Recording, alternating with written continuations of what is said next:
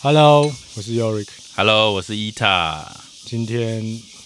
真的蛮惊的哦。蛮惊的，我现在精神还蛮好的。对啊，对啊，那我的意思说，整个整个车程整个车程，蛮对我们是 y o r k 是一十二点半多出发，差不多，对啊。然后一点到我家，遇到一点塞车啦，对啊、嗯然后刚刚在路上有睡个十分钟，可是一到山上，哇，精神就来了。我们现在这边算玉里，对，玉里，OK，对对，然后就是今天很开心可以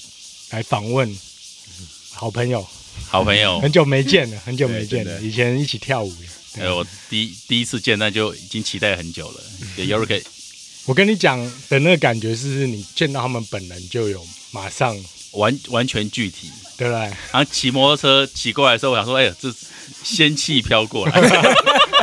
下面那个筋斗云，不是摩托车。对，就觉得哇，怎么可以这么这种感觉？那你们要不要介绍一下自己？哎、h e l l o 我是阿洛。我是 Maggie，还有全喜，对，还有我们的女儿全喜我们的女儿全喜，她可能随时加入，对，看她。要不要不要介绍一下全喜名字的来由？觉得很有趣，哦而且非常有意境。哦，全喜哦，全喜这个名字是我取的，啊，因为一开始我其实还没有小孩，也还没有老公的时候，我就想过说，诶，如果以后我有一个小孩，他名字要有个喜这个字，嗯，因为我的期待就是人生不用干嘛，只要开心就好，嗯，这是最重要的。只要开心，应该不会太偏呐、嗯，对嗯然后呢，就是有了阿洛之后啊，我们就有去算那个字，嗯，要算说，哎，到底那个名字笔画，你知道吗？凶吉嘛，所以因为现在又又填了一个，前面是张，因为他姓张，所以就张什么喜这样子。然后算一算，中间那个笔画就算的是几画，全是几画？对，，然后我们要翻字典，我们上网算那个六画。算分数，对很随便找了一个网站，叫名字的笔画。反正中间要六画才可以。对。然后呢，就去翻那个你知道 old school 的字典，嗯，对，嗯。翻了六画，看有什么字，然后就全全喜，好就这样子。然后全跟喜都是对。对称的字，哇，对对对对对对对，对，然后又哦。刚好就是全部喜欢嘛，全部喜欢，全部喜欢。所以等于说这个意思是你们选完以后才刚好合在一起的吗？还是你本来就有这个想法？全一开始是没有任何想法的，嗯完全是翻了字典，然后那个时候还看了，因为一样是六画，然后那个朵啊，嗯就是花朵的朵也是六画，嗯，所以那时候也有考虑要不要花朵的朵，可是后来又觉得朵喜好像听起来有一点不好养，比较娇一点，太公主了。对对对，可能娇贵一点吗？对，最后就是选定全喜我。我第一次听到这个名字的时候是 Yorik 跟我讲的，他就接跟我聊到你们女儿，然后就说叫全喜，我说哇，然后我我第一个问题是说这个名字是他们搬到山上之后他们才才取的吗？然后 Yorik 说没有，他们之前就就取的。我说哇，那所以他们其实就本来就很纯粹，只是说透过这个环境让你们更纯粹，因为我觉得这个名字就是真的是一个，那就是。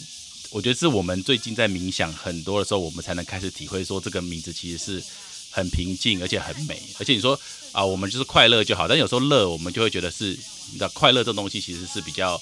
呃可能高亢一点的，但是喜有时候其实是很平静的，是一种感受。所以我觉得，然后又是全喜，我就觉得哇，怎么有这么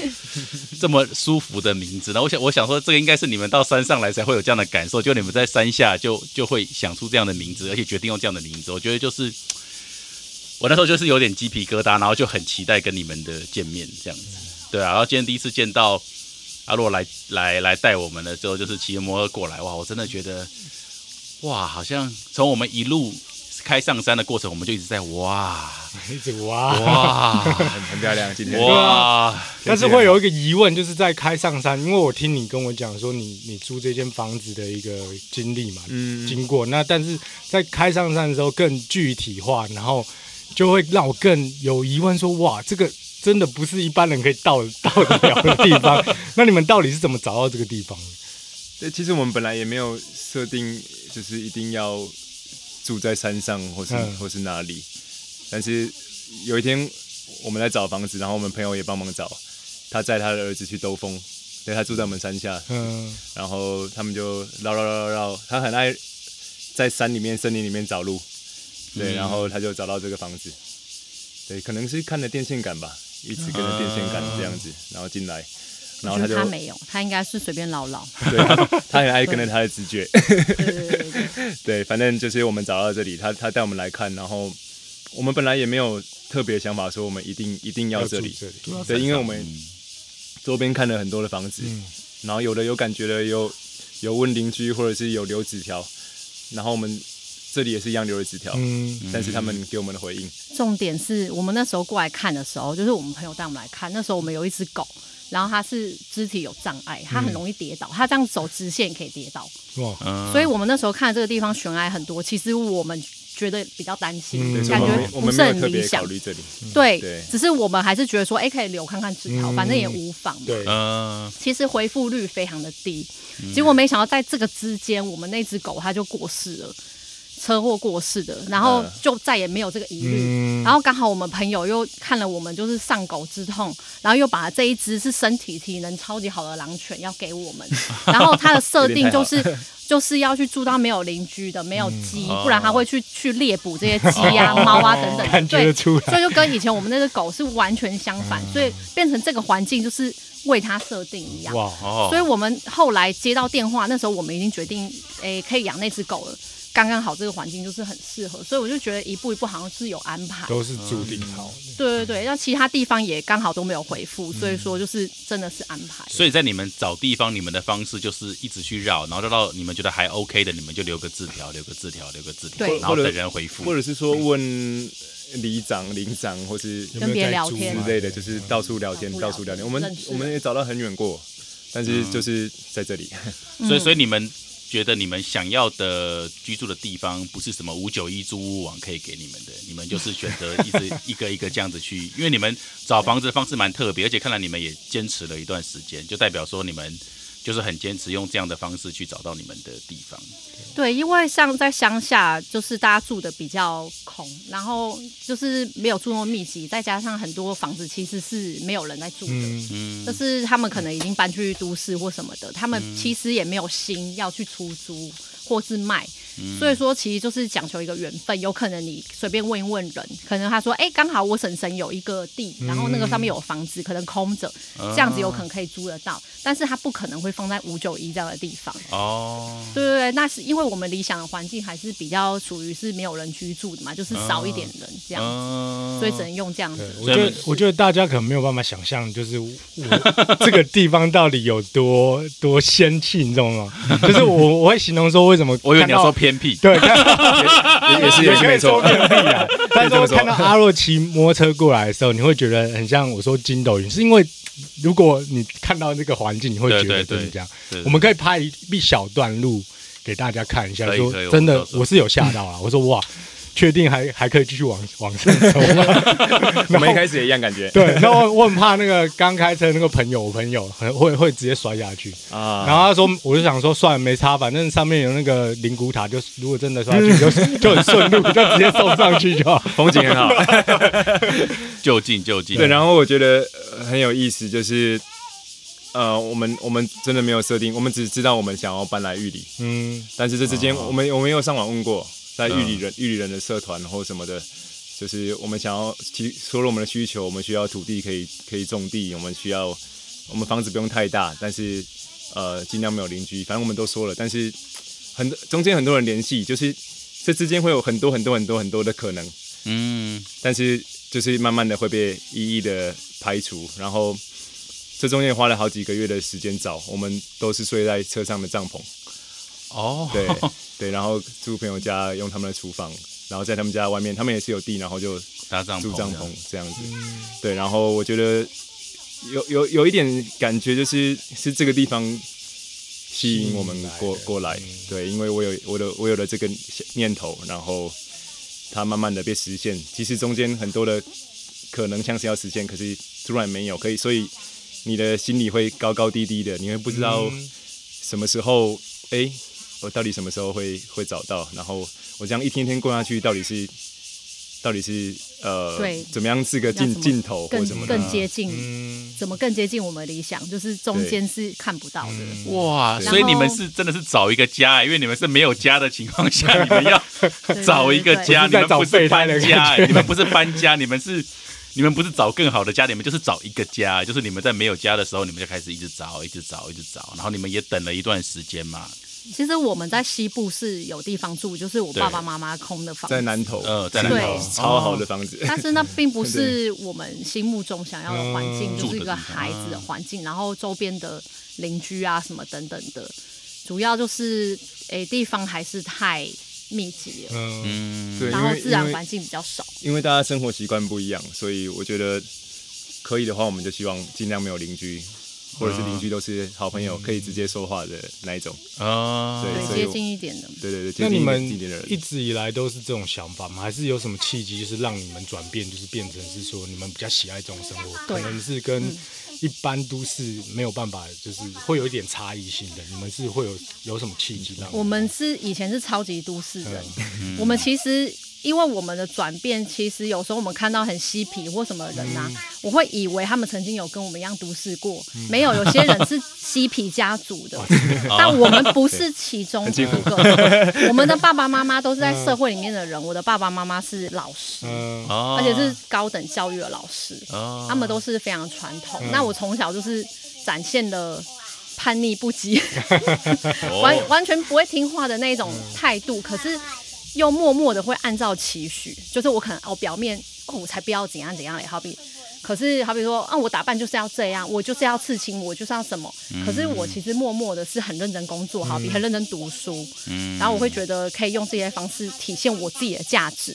哦，然后，所以以前我们也是在都市里面工作啊，我以前做服装设计，然后阿洛他以前教跳舞，教跳我们我们住在上海，而且是住在很市中心。对上海的所以市中所以你们是，在上海认识的，我们在台湾 Tinder 认识的。听得认识的，对，然后他当时比较年轻啊，因为我是在上海工作，我已经有一个我的位置了。嗯。那么他就来上海找我，然后就融入那边的生活，嗯。就开始教跳舞。那他原本其实他心目中他理想的工作是要做表演，是自由业。嗯，那我们是在有小孩之后，我们开始觉得，我们生了孩子，那这样子循规蹈矩，在都市里面买不起房或是怎么样，这个生活是我们想要复制给下一代的吗？嗯就是我经历过这样的痛苦，那我也想要他这样吗？嗯如果我觉得这样很 OK 哦，那我们就在都市就继续生活嘛。可是我们在想，这好像不是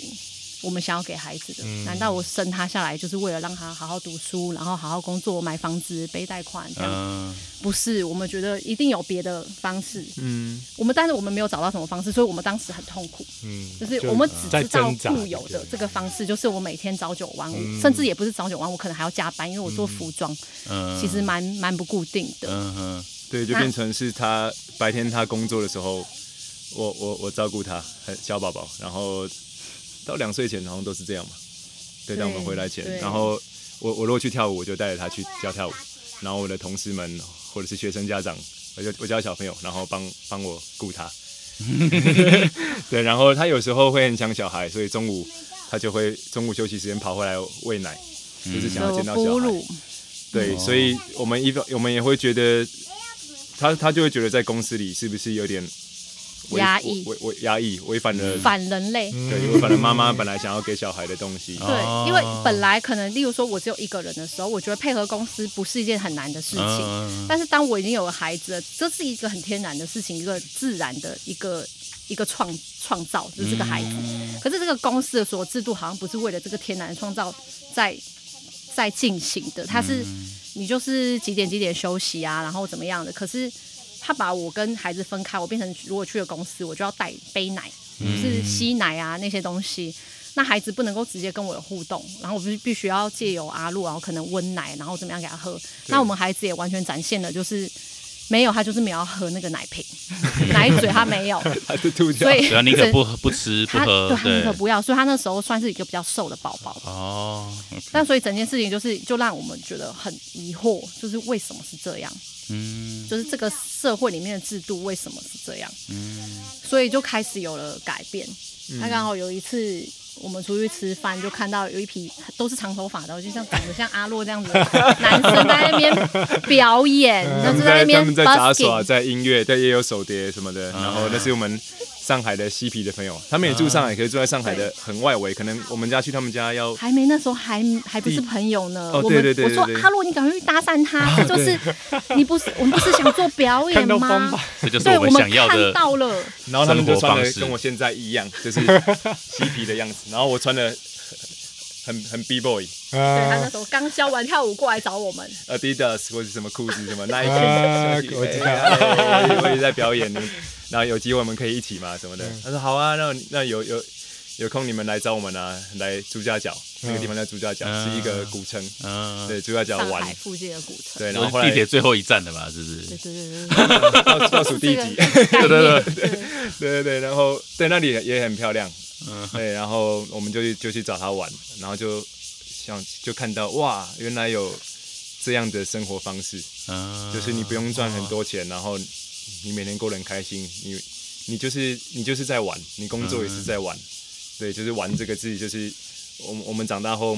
慢慢的别忘记的这个事情，嗯，哦，就是没有没有后顾之忧的玩啊，没有，嗯。就是在当下，在当下的玩，对，对。然后所以阿洛认识哦，我们认识了他们之后，阿洛就开始在那边表演，然后我们跟他们越来越接近。刚好期间也有朋友介绍我们看书，看了《阿纳斯塔夏》。我看了就是改变了我们一生的书，我们很多的疑惑就是得到解答，所以我们就有了很明确的方向。哦，原来我们要回家，因为我们要找一块我们自己的地，嗯我们要在上面就是养育我们的孩子，这样，所以说才会有接下来的这些东西。那那一个家不是一个房子，不是说因为我们在西部有那种很大的啊，就是水泥的，然后嗯四层楼，可是没有什么土地了解。那嗯所以我们很明确，我们不是要一个家，我们是要一个一块地，一块地，有地、嗯，对，然后才能够有家，然后跟那个地方连接这样子。嗯所以说那个方向很明确。可是我们曾经刚回来的时候有想要要去恒春，我我站着就好了。看着就好 啊，全喜终于加入了，呃全息，Hello Hello，，Hello 全喜，你要 say hi 吗？跟这一说 hi 会是怎么样？要唱首歌吗？这个是麦克风，它在收音。好，你决定，那我们继续聊。那我要继续讲吗？好，继续继续，然后我们去了恒春，然后那边的人也都很自由啊，嗯就是看起来也都很快乐。他们很多人也都是就是类似像是逃离都市吧，嗯，然后去那边这样生活。我们那时候就看到了，也是觉得是一种可能性，嗯但是后来没有什么缘分，我们又在等了。他们还跟我们说什么？他们跟我们说，你知道恒春大家都叫他什么吗？失败者的天堂，对对对社会的失败者逃到那边，然后去，他说，可是我们不觉得啊，我们觉得很爽啊，这才是我们要的生活。嗯然后就哦，OK，对，那好像跟我们想的差不多。我，刚刚说到那个阿纳斯塔夏，我也是，就是在我还在想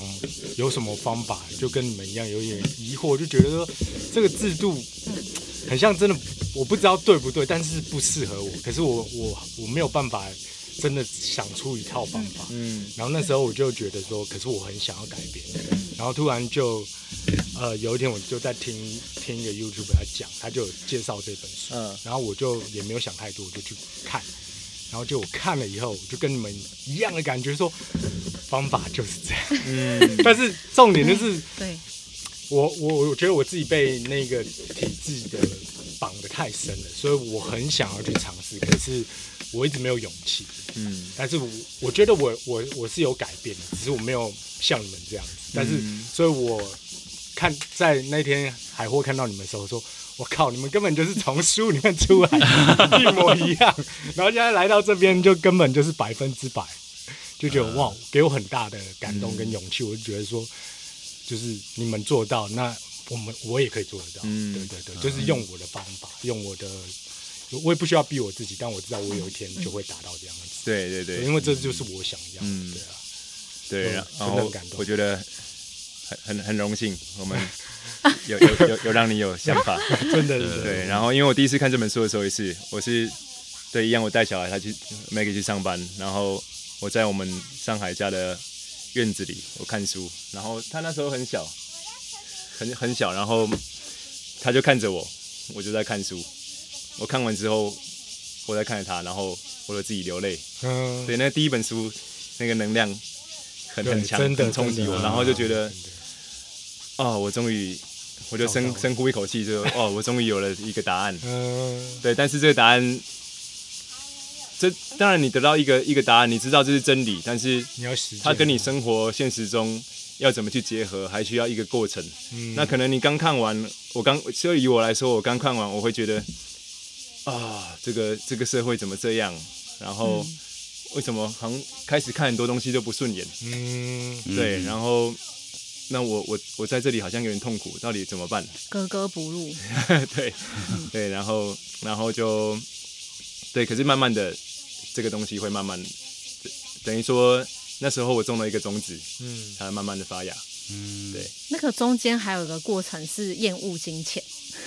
哦，就，是会跟金钱有一个不良好的关系但。是你还是需要用，因为对，可是又需要钱。厌恶金钱是什么样的感觉因念？因为会觉得哦，因为那本书带给我们的一个一个观念，总体来说就是你要跟自然去结合。对，然后这个自然就已经早就已经设计好是为我们服务，所以其实人并不需要努力去赚钱再去取得任何的东西，哦，早就已经是如果我们连接，就像是一只鹿在在一个森林里面，他不用去赚钱，他就是知道怎么生活，是这样的概念。啊对，然后所以说我们就进入一个，那我还在赚钱，我怎么那么俗气，或者是 我怎么这么这么没用，或是我为什么需要这样浪费时间赚钱？所以我们就跟金钱有个不良好关系。然后那时候阿洛我们回来台湾，那呃经济仰赖他，他就要很努力的表演。那原本表演是他很热爱做的事情，就开始要跟金钱挂钩的时候，又是另外一个想法。哦，那可能就会觉得说，哦，我本来做这个事情，我偶尔去做啊，我很开心，我赚钱都很开心。可是我变成现在是为了钱，毕竟我还要养家。那我们那时候还是生活在西部，生活开销等等的，是不如在乡下。那那时候他就是会比较多一些疑惑吧，这种有一些痛苦啊、挣扎也好。那直到金钱的关系，我我们是到现在哦，现在终于好像才有一个比较比较正面的想法。比较平衡的感觉。对，好像这个钱的流动吧，嗯，就是我们以前会觉得说，因为没有安全感嘛，因为毕竟我们赚钱不容易，然后我们又是都是做自由业，所以钱的来源不像说公务员还是什么的时间到就有钱，就有钱，嗯对，嗯。所以我们可能会觉得说，哦我们要拿着，我们要不然以防你知道以备嗯，不时要是一直之存需，，然后永远都不够的对感觉，对对，会有这个感觉。嗯可是呢，现在最近哦，真的是只到最近，特别是海货之后，我是突然间有那个感觉，就是就把就把钱想成跟生命的流动一样好了。那个流动就是它流流过来我这边，是因为哎有人欣赏我们嘛？例如说我我做编织卖掉了，他欣赏我，所以流到我这边。我欣赏谁，我再流过去。嗯这是一个很自然的流动，嗯所以只要我需要，这个就会流过来，一定会一直这样子，嗯就是流经过我们。对，然后然后流到我身上的时候，我也会想要尽量的花掉它，只只花呃花掉它不是全部，但是如果一个东西它是手做的，是身边朋友的作品，我们很喜欢，我们想要支持它，嗯我们也可以毫不犹豫的去花这个钱。嗯对我们不在意这个东西多少钱，因为这个流动就是这样流到我这里，它是我接收了这这个爱，是他对我的支持，我再把这个再爱别人。所以我们想象一个社群，如果我们全部都是艺术家，或是全部都是没有问题啊，这个钱流过来，我这里我再流过去，我们每个人都可以养活我们大家，嗯我们不会穷死。嗯，哦，对，就是 就是你们变得说从觉得应该要更多的储备未雨绸缪，到你们其实很习惯钱是流进来，然后再流再流出去就比较放松。然后你们也会支持你们想要支持的人，然后或者是就是你们就是会不会压力很大，说我们必须要一直赚，可是我们不能花，因为我们没有稳定的来源，你们会克服。哇，这个这这个就是我，其实其实 Maggie 你讲的几个点，完全就是我的现状。第一个，我父母也是老师，哦，那当然这种 老师的家庭就是会非常保守，他们他们其实很喜欢的就是稳定的收入，因为他们就是从他们可能像我妈妈，比如说是四大公费生，所以她从十八岁开始，她就已经注定她这辈子赚多少钱。你跟我妈妈一模一样。对，那我爸爸他可能就是算理理工系的，那他最后是当教授，所以他也是在他就业跟当教授之间，他选他觉得，哎、好像当教授就就已经比我本来预期可能当一个普通老师都还多钱，然后又是也一样保障一辈子的，然后所以他们给我们的观念就是要一种很稳定的观念，而且可能他们的原生家庭的收入都不是很稳定的，嗯所以他们一直给我们一种观念说，哎，稳定的收入是很幸福的。然后甚至你为了稳定，你也不要多，你也不要少，你就是稳定。哦，所以多他们也说没必要吧。好，你要发大财干嘛？好，少他们觉得，嗯，怎么会少？好，然后他们他们就是觉得，反正他们就是有他们自己的生活标准。如果你想来，你小时候你想要更更多啊，你说我想要变有钱人，他们也会觉得没有必要。你然后你想要，哎，我我不需要钱，他们也会觉得你怎么会有这样的想法？就是生生人生就是要工作，所以第一个们很中庸，他们他们希望我们很中庸，对，还希望我们他们希望我们很中庸，就是说他们当然当当然你要更好是没有问题，但是前提是稳定的更好。好、当然当然如果你要稳定，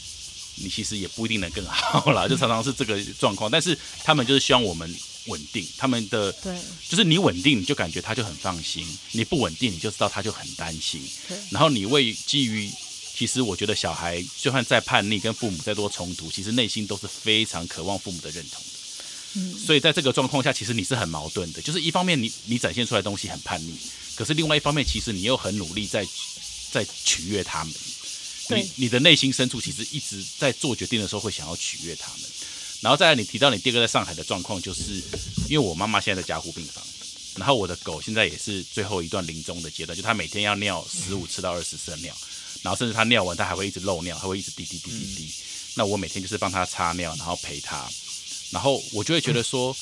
在这种状况下，我还是每天要工作，就很像你喂喂全息奶的那种状况。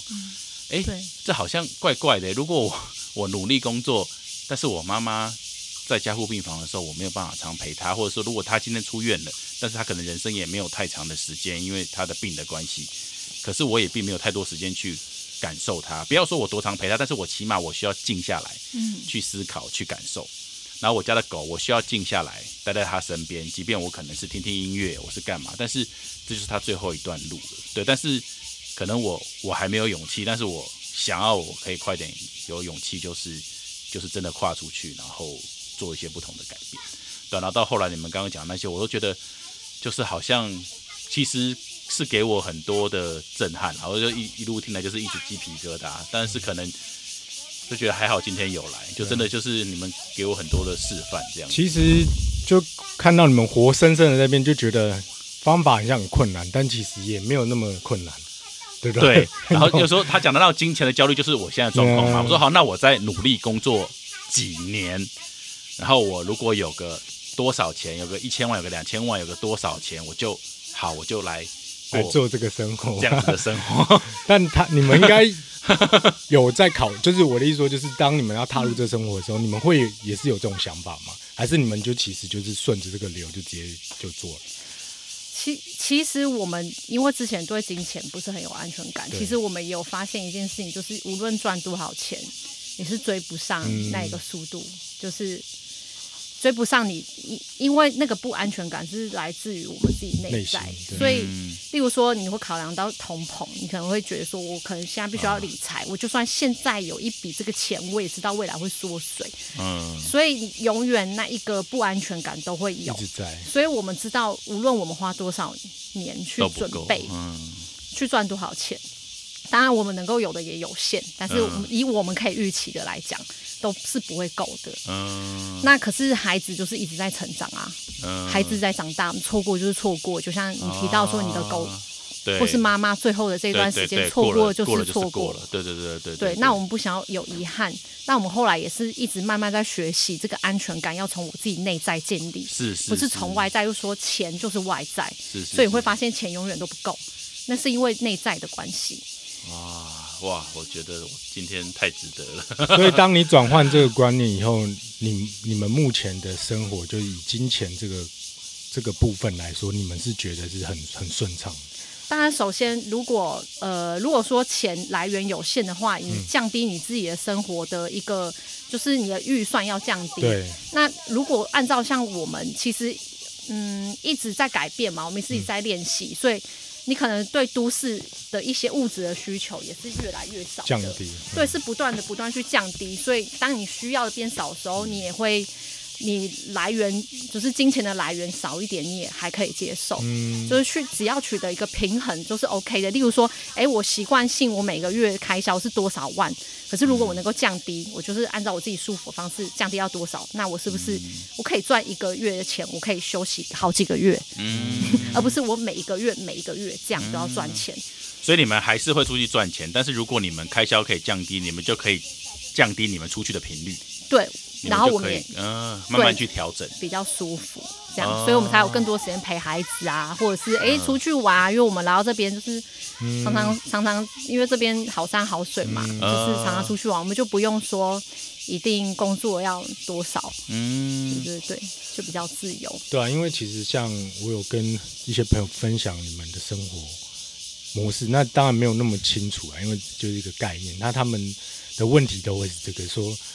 啊，所以他们一个月是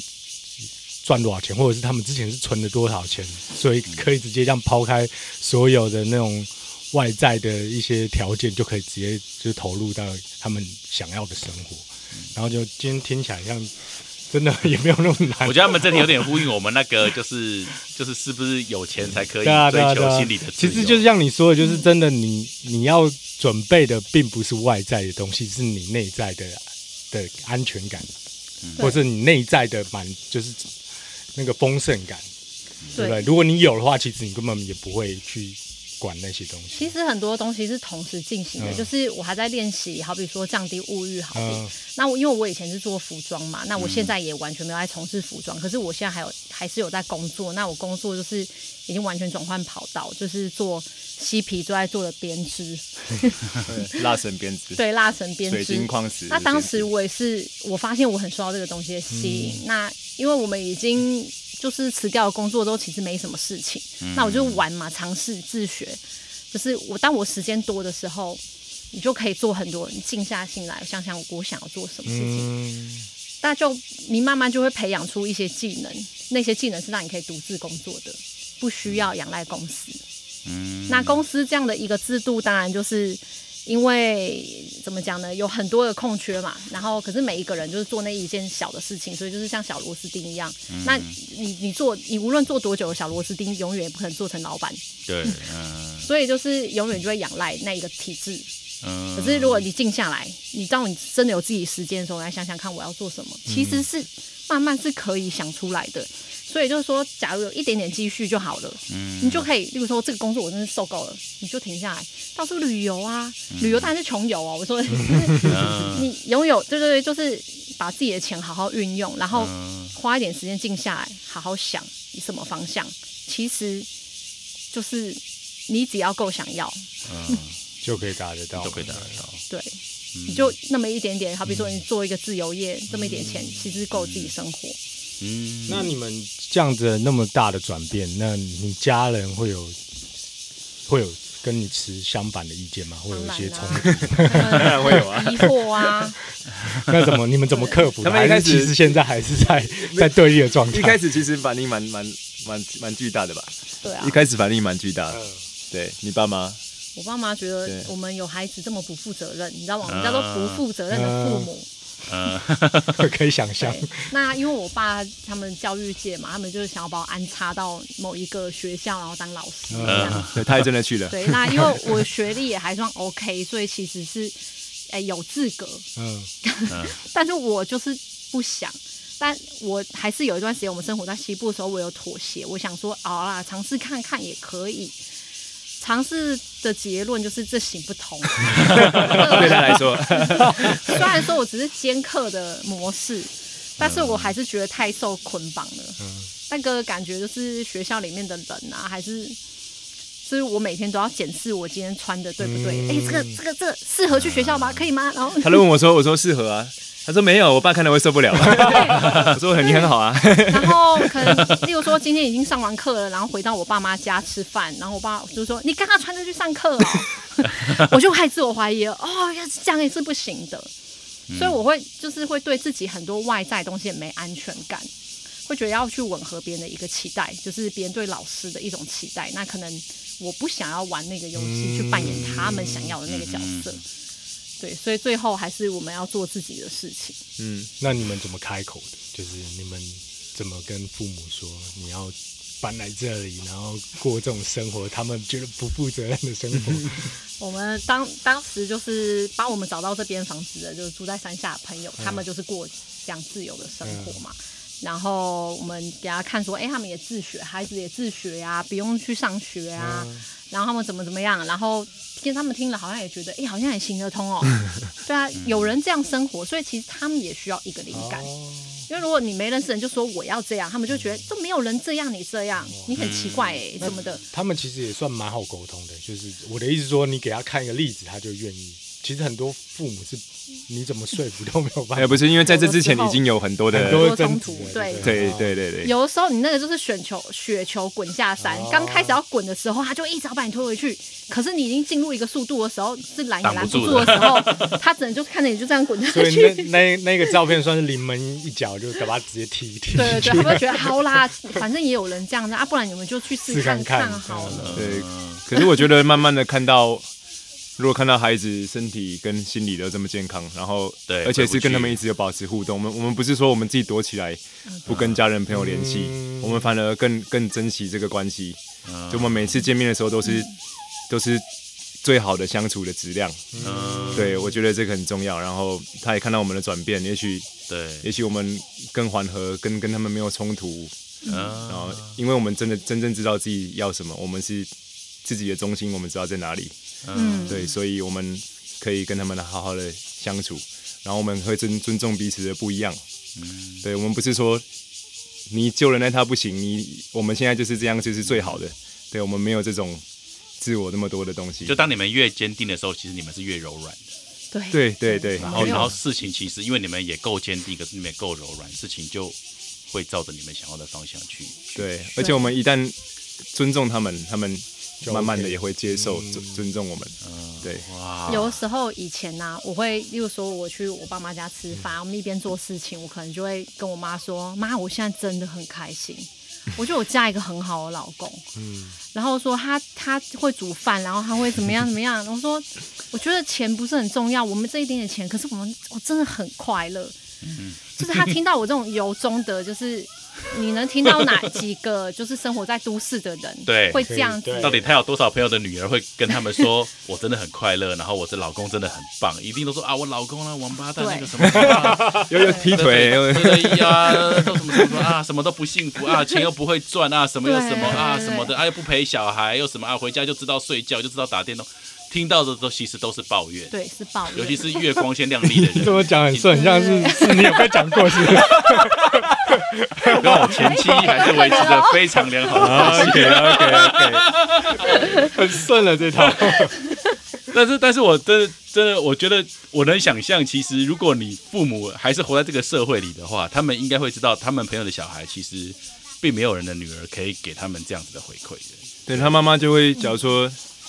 边边洗碗，然后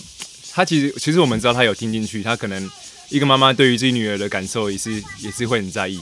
虽然他嘴巴还是会讲说哦好，那你们那、准备存钱买房子喽 什么之类的，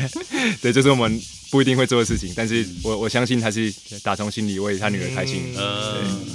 就是念还是要念了，但是看到你们开心，其实你知道他们是软化的。对啊，因为父母一定是希望自己的子女开心嘛。对，这是最简单的。当当然还是会很多期待想要加注在你们身上，嗯但是如果你们开心，我觉得他们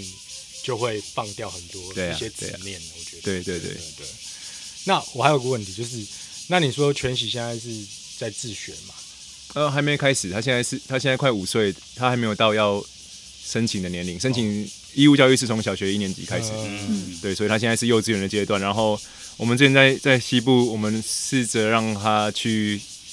我们问他要不要去上学去试试看，他就去小班上了一学期。然后后来我们搬过来，当然就没有继续上学。嗯但是后来我们我们问他觉得怎么样？你还想去学校吗？你还或是你要跟我们在一起？然后他他选择跟我们在一起。然后所以现在就这样子。对，那当然没有去学校会有没有去学校的问题，因为我们爸妈以前都是把我们送到学校嘛，大家都是一样，所以我们没有二十四小时相处在一起，我们会有彼此的空间，但是现在我们需要沟通，对，嗯。对，就是爸妈空间、小孩空间。可是你跟小孩讲，他他他一定会懂，只要你先尊重他，哦。就是你尊重他的选择，你尊重他的空间，你尊重他有他想讲的话，他有他想穿的衣服，我觉得慢慢的都可以沟通。一开始很多冲撞啊。他，一开始很多冲撞。一开始跟他，因为我们没有自己的时间，嗯。有时候会有点忘记自己是谁，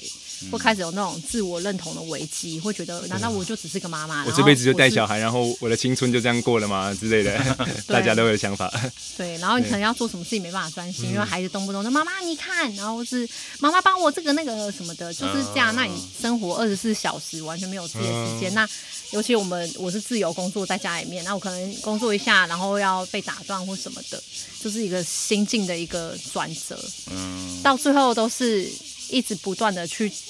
坚强你的内心。你的内心，你想说这个是我选择的，是我要的。如果让我把他送到学校，我要吗？嗯可是我不要。那所以接下来这些东西，我全部自己，我们想办法怎么样去安排。嗯，但是感觉你们找到跟小孩沟通的方式，还是有吗？就是说，所以你们觉得小孩是可以沟通的，就是以他这个年纪，因为大部分这个年纪的小孩，在我周遭的，不管是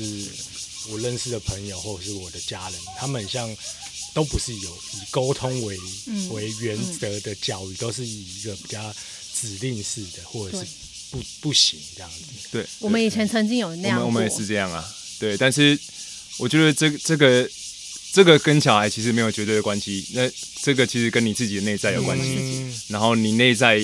也有也曾经有一个一个小孩，对你曾经是一个小孩，可是你你内在还是有一个小孩，所以你必须要好好的去疗愈他。然后你不是说哦，我有小孩，我就要爱小孩，爱我的家庭，但是我自己呢？所以你总是觉得不知道自己在哪里。但是你一旦开始爱自己之后，你会发现，所有你给的爱都很容易。嗯，对，但是这很多的功课要做。他在讲这个东西，其实是他他其实在讲说，因为我们小时候可能曾经也是接收爸爸妈妈，例如说是指令式的，或者是不耐烦啊、生气，或是对很多东西，甚至我们没意识到，我们就是就是去如法炮制这一个东西到小孩身上，而且我们会认为很自然，嗯，然后有一些情绪的东西，我们也会很自然的带给孩子。但是我们后来发现说，这样的我，例如说遇到孩子一吵闹就烦躁的我，这不是我，这个烦躁是以前我的爸妈带给我。就是他受过的创伤，可是他还没有还没有让他释放，没有让他疗愈到疗愈好。对，对，所以我就很自然的又再把这个东西再带给孩子，所以就这样子，你知道一代一代的业力下来。对，但是我们决定这个业力到我们这边要要要终止，我们要我们要有新的下一代，然后所以你反而去跟这么小的小朋友沟通，你反而觉得得到意外的效果，是吗？算是有吗有一点有有有有他居然比我就们想象要就他他再也他就再也不不会特别容易烦躁。嗯，例如说东西打不开，他就会，就跟我们给他的一样，嗯就是真的是一面镜子。然后他现在就会，嗯，他可能要他可能要不耐烦一下，然后就想到，哎、我请你帮忙一下。啊，对，他会有方式，或者说你可以引导他之类的。其实是镜子，对，就是镜子是我。们的镜子。对，因为我们之前有在聊一集就是教育，嗯，所以我们就觉得应该是这样，就是我们有就聊到一个属属于就是呃叛逆期的问题，嗯，我们就说，我觉得全喜应该不会有叛逆期，对，因为我觉得叛逆期就是一个你不尊重小孩，你没有给他够一样的尊重，然后让他一直在指定他，一直在控制他，然后他可能在这种小朋友的年纪，他没有办法反抗，可是他到了十四十五岁，他已经是大人了，他当然，可是他可能还是受制于经济嘛，对，那他当然就不爽，他就用那种叛逆期的方式去去跟你对抗。所以其实人类应该不会有叛逆期，是我们自己把这个叛逆期造成。对，你说你说的也是一个点，然后也有一个点是小孩没有被被看见，嗯，他们有被看见的需求，他们总是做好什么，或是他们做好什么就会想要说，哎、你看，你看，嗯你看我怎么样？嗯所以你要，你可以跟他说等一下，但是你要好好的看他。嗯，所以他可能也是因为没有受到关爱，他反而用这个方式去表达他的爱，就吸吸引你的注意。对对对对对对就像我觉得 Maggie 的叛逆期应该是到你爸妈点头，你到山上来住的那一刻，你才结束你的叛逆期，才结束。对不对？因为但是你爸妈都觉得你是个很叛逆的小孩，然后他们帮你安排的工作，然后你又穿的不对的服装，你又怎么样？就是他们一定觉得说，哎，奇怪，为什么别人的小孩这么快就结束叛逆期，然后就好像循规蹈矩进入这个社会？哎，为什么我的小孩一直都在这个叛逆期，好像永远都没有办法融入这个社会，然后直到他们改变他们的想法，说哦，好吧，既然这样，那你们试试看吧。你们如果开心，你们试试看吧。哎，好像你的叛逆期就结束了。我觉得是不是这样子？我觉得，我觉得叛逆逆这个字其实就是父母看都是这样看小孩。对对你的父母来说，我觉得你的叛逆期就是对啊因为你永远不管，我永远都叛逆 对，。而且你不 你不管几岁，他们都觉得你是小孩啊。对对对对对，其实我的叛逆期应该是真的是到最近才结束。对对对来说但是就是啊，对啊但。是是我自己知道，我原本还有一个抵抗，一个抵抗。那我爸妈可能是一个核心人物，是一种我抵抗体制、抵抗那些传统的东西、嗯那一种抵抗。所以我的叛逆期真的是到最近。嗯但是那个最近，并不是因为我们搬到山上，而是最真的是非常的最近。很最近我们开始了解了很多东西，学习很多东西，嗯当然也有遇到一些朋友，然后我终于感觉找到一个平衡，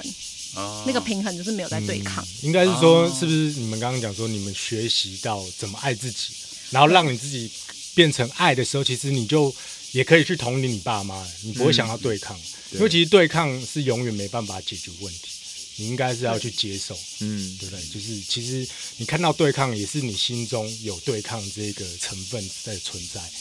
对，而且很多时候是借由对抗才知道自己是谁，嗯其实不是很了解自己，嗯只知道，例如说我知道我不要什么什么什么，可是我却不知道我想要什么什么。嗯可是想要什么比起不要什么还要更重要，因为你有一个方向，我要去追求，而不是一个逃离。嗯，所以，但是我不要，那是一种逃离。所以，例如说我逃离西部，逃离社会，然后我爸妈也都是说啊，啊，你这样子去哪里哪里，你不就在逃离社会吗？嗯啊，我以前也讲不出个什么所以来来，好像就真的有一点是这个逃离的我承认可是后来我们有。当你真的知道你自己要追求什么的时候，你会知道说，我不是要逃离社会，我们是有另外一个选择。嗯那个选择东西，我还可以非常的具象告诉他，就算他阿纳斯塔像那些所有东西，我可以跟他讲清楚。哇，我还在叛逆期。你还在叛逆，你 应该还会叛逆蛮久的。大家都是小孩，对了，我爸爸跟我说，我又跟我爸爸说，哎、我不想要工作的。我爸爸也是眉头一皱，哎、怎么不工作呢？就在前几天的事情。然后我爸爸也说，哎、你们要不要去保个险？因为妈妈现在这种状况，其实也花了蛮多钱。那因为爸爸以前穷，哦，有三个小孩，他也不知道保谁。那现在你们三个小孩要不要？看你们要什么险啊？爸爸帮你们交个几年，那接下来你们自己交一交啊，以后就会有个保障这样。跟我爸一模一样，他也在帮我保险我。爸妈也是，每个人爸妈都是。对，但但是真的谢谢他们，就是对啊，真的有用到的时候会会用到。其实我们原本这不是我们的选择，但是我觉得这都是一个安排，就是他们爱我们的方式，嗯所以我们我们也接受，然后我们打从心里感谢，对不对？嗯真的。哇，叛逆期跟对叛逆期跟不是叛逆期的差别。对念啦，要先有叛逆期才有机会，才有机会你先知道那不是你要先知道你自己不要什么。对然后你就会找到你想要的。不不过这个是真的很有同感。因为我跟 Yorik 说，其实我们录 Podcast 大概就是这两三个礼拜的事情，嗯但是一旦我们录了之后，我们停不下来。好棒对，哦！我们也是，就是那时候我跟你讲说，我想要来找你录嘛，对，那时候开始了吗？那时候还没，那时候还没吗？还没录哦，对，然后说我想要来找你录，很快耶对，然后因为我以前的行动力没有那么快，然后我就觉得说，我跟你讲了，好，我要找你录，我应该是两三个月后的事情，结果就不到一个月，我们其实已经录了十六、十七集。然后对不错不错对，就我觉得就是像你说，就是你知道你想要什么的时候，你就会全心的投入在里面。对对对，而且我觉得讲出来很重要，对这是一个力量。对你你你跟大家表达了，你你跟你自己表达了，那你就真的会去做到，。而且你会更知道你自己。对你很确定你要什么。对啊，所以我觉得就是这一切，就像你说的，都是都已经安排好了，只是看我们哪时候时间到了，就会再再再对，所以不用急。对，真的不用急。我我我们在哎，等一下等一下，我们我们先休息一下，尿个尿喝个水，喝个水。我刚看那个，我觉得还有很多问题。对对对，我刚看阿洛健还有很多很问题哦。很自在的转了个身去外面尿了。我想说，我们好像没没有放的那么开，我们还是休息一下。因为你们需要主持，所以辛苦了。没关系没关系我们休息一下，休息一下，好